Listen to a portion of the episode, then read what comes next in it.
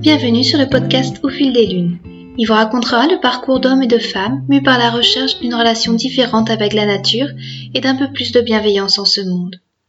Nous vous ferons découvrir nos activités autour du bien-être, que ce soit du yoga, de la méditation, de l'hypnose, du reiki, de la sylvothérapie et bien d'autres thèmes encore. Vous découvrirez les changements que les invités ont implémentés dans leur quotidien et leur transformation au gré des lunes. Alors entrez dans notre salon de thé virtuel.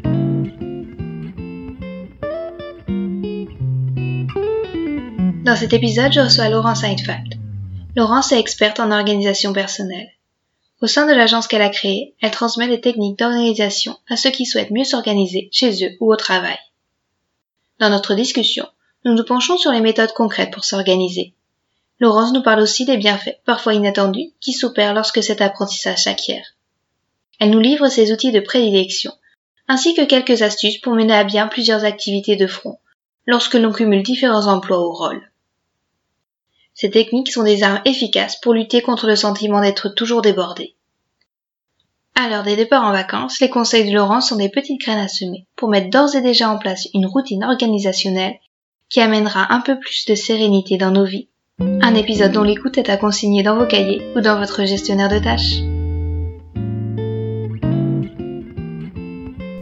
Bonjour Laurence, merci beaucoup d'avoir accepté cet entretien. Est-ce que vous pourriez vous présenter en quelques mots? Oui, je m'appelle Laurence Saint-Falt et mon métier c'est d'aider les gens débordés et ou désorganisés euh, à mieux s'organiser au travail ou à la maison. D'accord, et comment vous êtes arrivé là? C'est votre premier métier? Alors non, c'est pas mon premier métier, c'est un, métier que j'exerce depuis 15 ans maintenant. Euh, au départ, moi j'ai une formation de psychologue comportementale et cognitive et une formation de marketing et communication. Et donc, ben, j'ai commencé à travailler en entreprise à des postes à, des postes à responsabilité, marketing, communication, commercial, jusqu'à exercer une fonction de euh, direction des opérations chez un éditeur de logiciels. Donc en fait, j'ai tout le temps travaillé dans des environnements techniques. Euh, je me rends compte en en parlant essentiellement masculin. C'est une coïncidence, je pense. Euh, et en fait, cette histoire d'organisation, bah, ça a été tout de suite absolument indispensable. indispensable pour moi au départ, parce que, bah, parce que j'avais des gens à gérer, parce que je travaillais dans un environnement international, et puis parce que ben, j'ai trois enfants. Donc tout ça, ça a fait que l'organisation, c'était pas une notion, c'était une absolue nécessité pour moi. Voilà comment j'en suis arrivée là. Et donc j'ai créé JARA, qui est mon agence de conseil et de formation en organisation personnelle, il y a maintenant une quinzaine d'années. D'accord. Et vous avez toujours euh, été organisée ou alors c'est euh, au fil des expériences, en devenant maman, avec vos expériences professionnelles, que vous avez acquis cette compétence? Alors, je sais, je sais pas si j'ai toujours été organisée. Ce qui est sûr, c'est que j'ai toujours aimé les environnements, euh, à titre personnel, hein, les environnements assez ordonnés. Mais ça veut rien dire en matière d'organisation parce que euh, l'organisation, c'est un rapport au temps, un rapport aux objets, un rapport aux, informations. Hum, voilà. Donc, je ne sais pas si j'ai toujours été organisée. En revanche, ce qui est sûr, c'est que j'ai pas eu le choix. Et donc, je me suis documentée, euh, je me suis documentée en fait auprès de plein plein de gens euh, au départ. J'ai commencé par questionner des, des, mères de familles nombreuses. Je voulais savoir comment elles, comment elles s'en sortaient.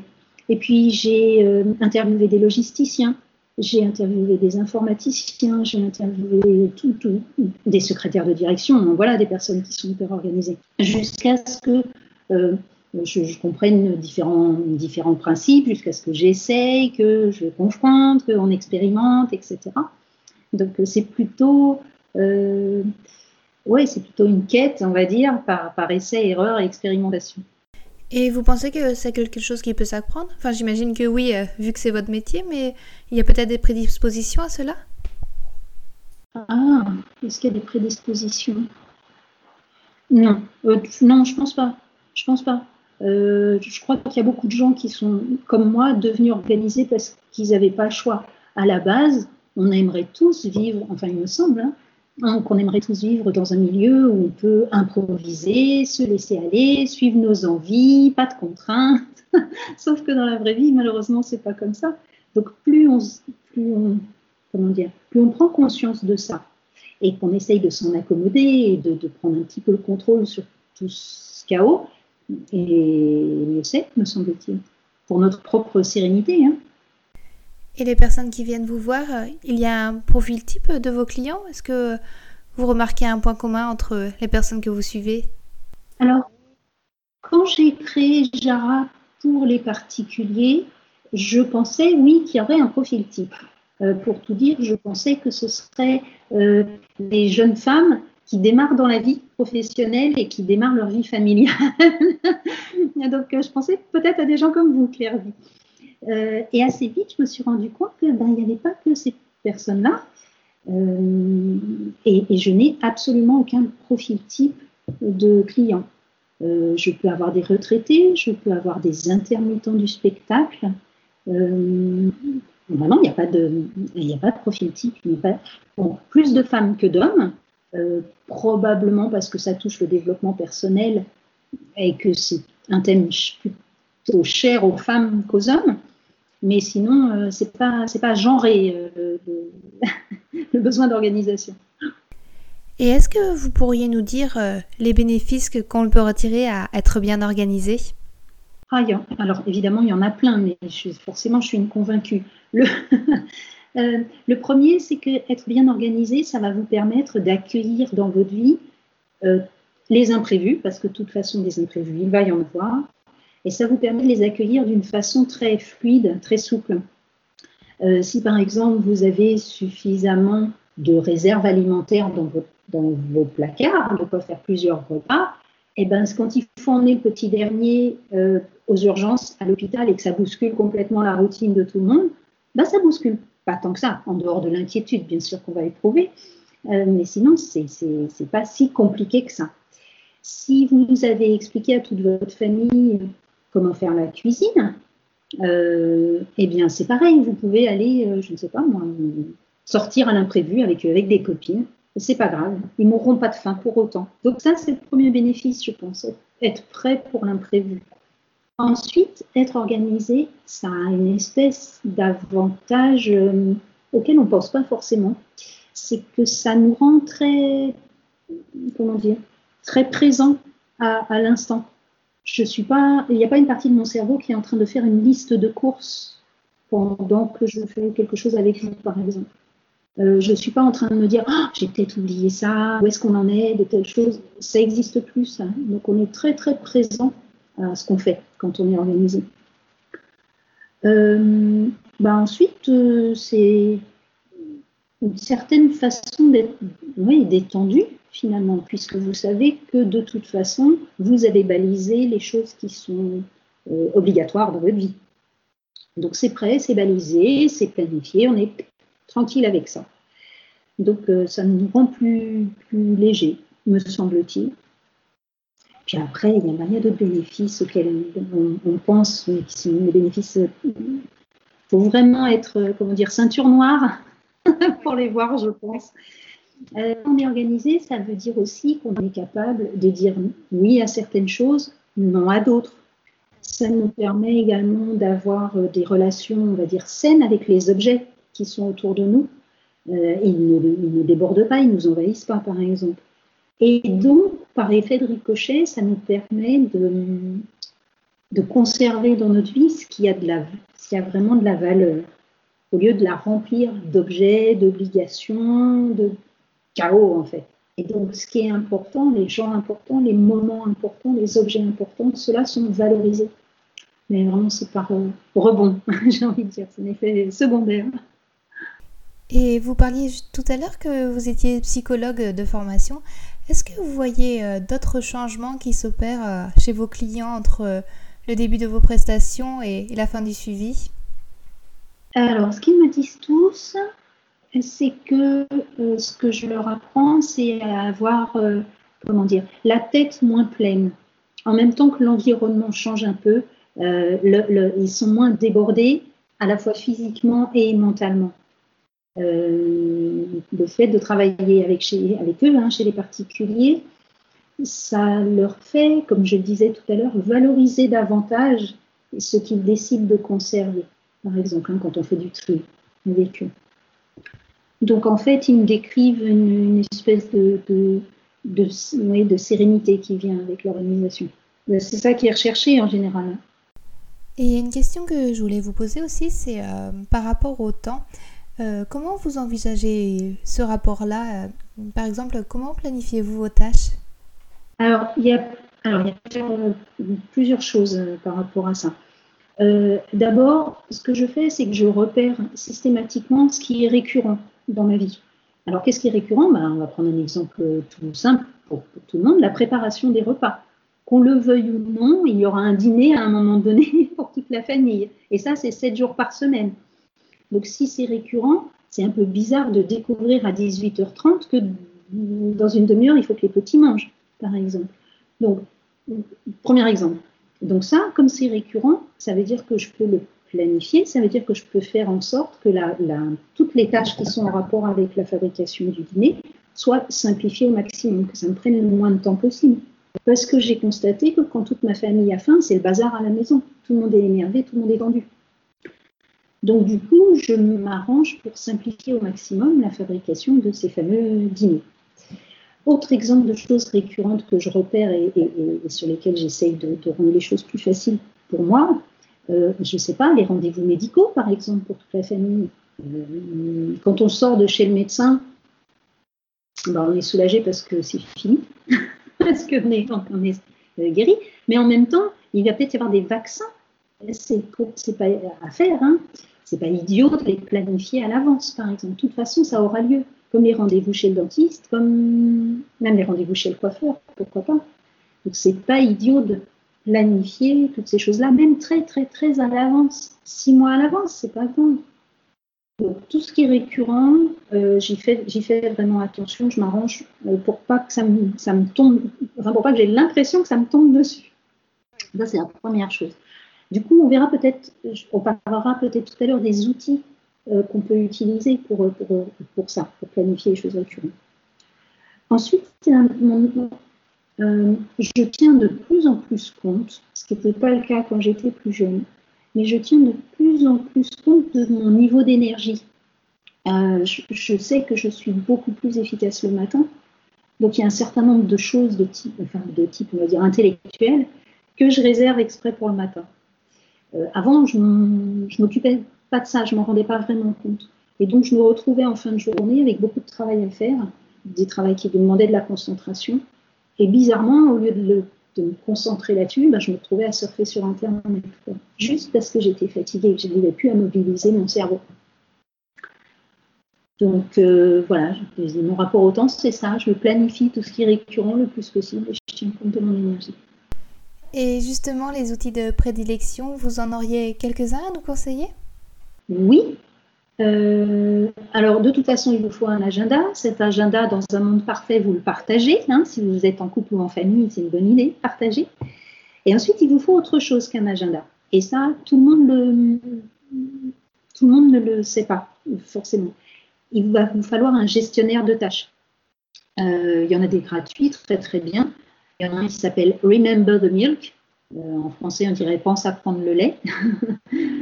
Euh, il y en a un que j'aime bien aussi parce qu'il permet un travail en équipe assez sympa. Il s'appelle Trello, T-R-E-2-L-O.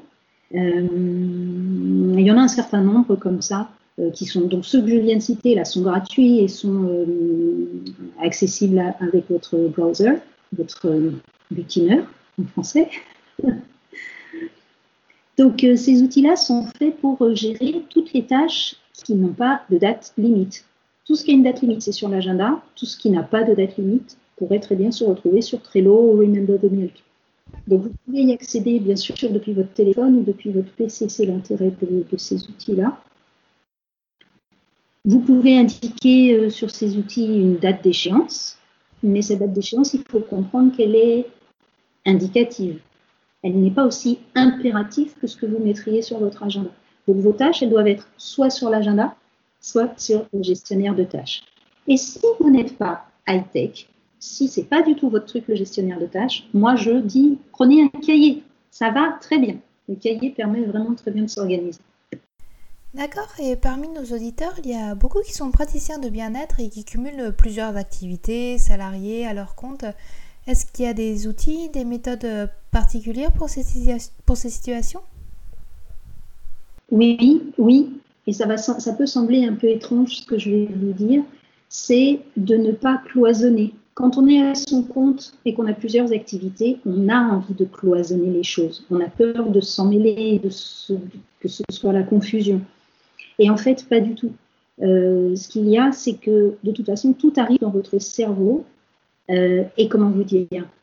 Quand vous êtes dans l'activité, enfin, quand vous êtes dans l'activité A, votre cerveau, lui, euh, ne le sait pas forcément et il va faire arriver dans votre cerveau, enfin, il va vous faire prendre conscience de tâches qui proviennent de l'activité B en réalité. Votre cerveau ne, ne, sait pas en fait si vous êtes dans l'activité A ou B. Donc accueillez ça euh, c'est pas du tout gênant d'avoir une, une, activité du genre je suis en train de faire un devis, je lance une lessive, je reviens, j'appelle un client, je reçois euh, un client à mon cabinet, j'appelle mes enfants. C'est pas un problème ça. C'est pas un problème à partir du moment où vous avez effectivement un agenda et de quoi noter toutes les tâches que vous avez à faire pour vous vider la tête et être malgré tout présente à ce qui, à ce qui arrive. Donc on ne cloisonne pas, contrairement à ce qu'on croit tous. D'accord, c'est ce que j'aurais pensé aussi de prime abord. Et euh, c'est la même chose pour euh, vie familiale, vie professionnelle On ne cloisonne pas non plus? Ben, Regardez, par exemple, euh, prendre rendez-vous chez le pédiatre pour, pour nos enfants. C'est extrêmement privé. Mais n'empêche que ça va se faire, alors sauf si vous utilisez Doctolib, mais ça, ça, ça, se fait aux heures ouvrables, aux heures de, de bureau. Donc il faut que cette tâche-là qui s'appelle appeler le pédiatre, elle se retrouve au milieu de vos tâches professionnelles, sinon vous allez oublier. Donc euh, voilà, c'est aussi simple que ça. Donc on continue à ne pas cloisonner. Et euh, pour les personnes qui euh, démarrent leur activité, qui ont des enfants en massage, qui ont des situations parfois un petit peu plus demandantes ponctuellement, est-ce que vous avez des, des, méthodes particulières à conseiller pour, pour bien tenir le cap? Oui, faire des listes. Je crois que faire des listes, c'est encore ce qu'on a trouvé de plus intuitif et de plus, adapté à, toutes sortes de projets, en fait. Donc euh, moi je suis une fan de listes. Je j'ai des listes qui sont euh, en cours, toutes sortes de listes qui sont en cours et que je remplis au fur et à mesure, euh, des, idées de des idées d'articles sur mon blog, la liste des choses qu'il faut que j'emporte en vacances parce que je pars bientôt. Euh, liste, voilà. Donc la liste, ça va vous sauver, c'est sûr.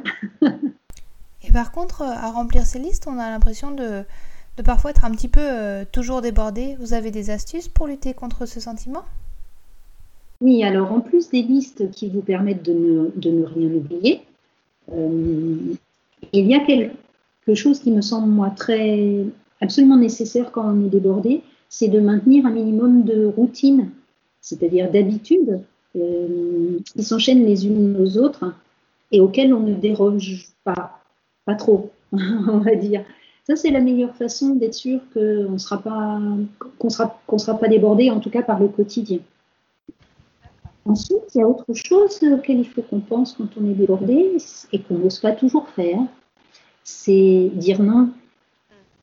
Ben, je suis débordée. Certes, il y a des projets qui sont intéressants. Certes, on propose des partenariats qui ont l'air bien. Euh, certes, j'ai beaucoup d'amis, j'ai une grande famille. oui, oui, mais des fois, eh bien, faut, dire. Alors non, ça veut dire non, pas pour le moment. Une autre fois, certainement, mais pour le moment, non. Et ça, il faut être capable de, le, dire quand on est sous l'eau. D'accord. Et vous, euh, personnellement, vos pratiques de bien-être, vous avez des petites routines qui vous aident à rester centré, à savoir dire non, à, définir vos priorités? Bah, J'ai deux pratiques de, de base, on va dire me faire un thé. Je suis, j'adore le thé, toutes sortes de thé. Donc ça, c'est le simple fait de démarrer, de mettre l'eau dans la bouilloire, etc. Ça, ça signale, ça m'envoie un petit message de ah voilà, tu vas te poser. Donc ça, c'est bien. Et puis euh, du sport. Euh, quand j'ai arrêté de fumer il y a quelques années maintenant, je me suis rendu compte qu'en fait, j'avais à peu près le même niveau d'énergie que quand j'avais 10 ans. Euh, j'ai redécouvert ce niveau d'énergie-là et je ne savais pas quoi en faire de cette énergie. Et, heureusement que je me suis mis à toutes sortes de sports, du yoga, de la zumba, de la course. Et du coup, bah, je sais maintenant quoi faire de cette énergie et ça me rend, bah, ça me rend un peu plus zen, on va dire. Et vous avez des projets futurs dont vous nous souhaiteriez nous parler? Mhm. On est en train de réfléchir avec Stéphanie Bujon. Stéphanie Bujon, c'est la, la, personne avec laquelle euh, j'écris, j'ai écrit mes quatre guides qui sont parus chez Erol. Et on en a un autour duquel on est en train de tourner en ce moment. On voudrait bien écrire un guide qui serait pour le coup destiné vraiment aux jeunes qui viennent de quitter le nid familial. On s'est rendu compte, et puis on regarde nos enfants en plus, donc on voit ce qui se passe, on s'est rendu compte qu'ils ont, bah, il y a plein de choses qu'ils ne savent pas faire. Alors, utiliser Internet, ils savent, on n'a pas de problème. Mais il y a plein de choses qu'ils ne savent pas faire. Soit qu'on ne leur a pas montré, soit qu'on n'a pas pensé à leur montrer, soit qu'on leur a montré et qu'ils s'en fichaient à ce moment-là. Et en fait, ils sont perdus dans ce qu'ils appellent, par exemple, l'administratif. Ils ne savent pas ranger, ils ne savent pas classer. Euh, enfin, il y a plein, plein de trucs comme ça qu'ils ne savent pas faire. Et on aimerait bien écrire un guide pour eux qui ceux qui démarrent comme ça dans la vie, familiale. Donc on est en train de réfléchir avec Stéphanie. D'accord, bah c'est un beau projet, je pense qu'il sera utile à beaucoup de personnes en tout cas. Ah bon? Par contre, on ne sait pas qui. Alors, à ce stade, on, s'interroge. Qui achèterait ce guide? Est-ce que ce seraient les jeunes en question, qui ont plutôt tendance à aller voir des tutos Ou est-ce que ce seraient les mamans des jeunes au moment où ils quittent la maison? Donc on ne sait pas encore trop qui serait notre, notre lecteur ou notre lectrice. Vous en pensez quoi, Claire ben, Moi, je pense que c'est plutôt pour les jeunes, mais peut-être pas tout de suite à la sortie familiale. Euh, mon père s'est beaucoup occupé de mes tâches administratives euh, dès que j'ai quitté la maison et euh, au bout d'un an ou deux, il en a eu un petit peu marre et c'est là où j'ai dû me prendre en main et je pense que ça m'aurait été utile un guide comme cela. D'accord, ok. Donc ce serait pas tout de suite à la sortie du nid, mais une fois qu'on a un petit peu vu à quoi ça ressemblait, quoi. Oui, quand on est un peu noyé et qu'on se dit, il serait peut-être temps de se reprendre en main. D'accord, ok. Bah, merci, merci pour renseignement. Et en tout cas, c'est vrai que je renvoie aussi euh, au petit guide que vous avez écrit, puis à votre site internet S'organiser facile, qui est vraiment euh, une mine d'or d'informations pour, euh, pour toutes les personnes qui, qui ont envie de progresser dans ce domaine. Et puis c'est toujours bien écrit, avec un ton dynamique, avec de l'humour aussi. Il y a une rubrique que j'aime beaucoup, c'est c'est le, le, sac à main des bordéliques. Et, et d'ailleurs, si les gens veulent vous joindre, vous avez un site internet sur lequel on peut vous retrouver? Oui, bah, je pense que s'ils vont, s'ils tapent simplement s'organiser, c'est facile. Ils vont tomber sur le blog, ils vont tomber sur, des, sur les guides qu'on a écrits avec Stéphanie. Et puis après, ben, à eux de voir comment ils veulent prendre contact. D'accord, merci beaucoup Laurence pour cette discussion. Et puis je vous souhaite de bonnes vacances. Si j'ai bien compris, c'est pour bientôt alors. oui, c'est gentil, merci. Vous aussi, si vous partez bientôt euh, Pas tout de suite, mais bon, ça va s'organiser aussi. D'accord, ok. Bonne soirée Laurence, merci. Merci beaucoup, bonne soirée, à bientôt. Merci beaucoup à Laurence pour tous ses conseils. Si vous avez apprécié l'épisode, n'hésitez pas à partager autour de vous. Vous retrouvez aussi toutes les informations relatives à l'épisode dans la rubrique podcast du site clairviyoga.com. Merci et à bientôt.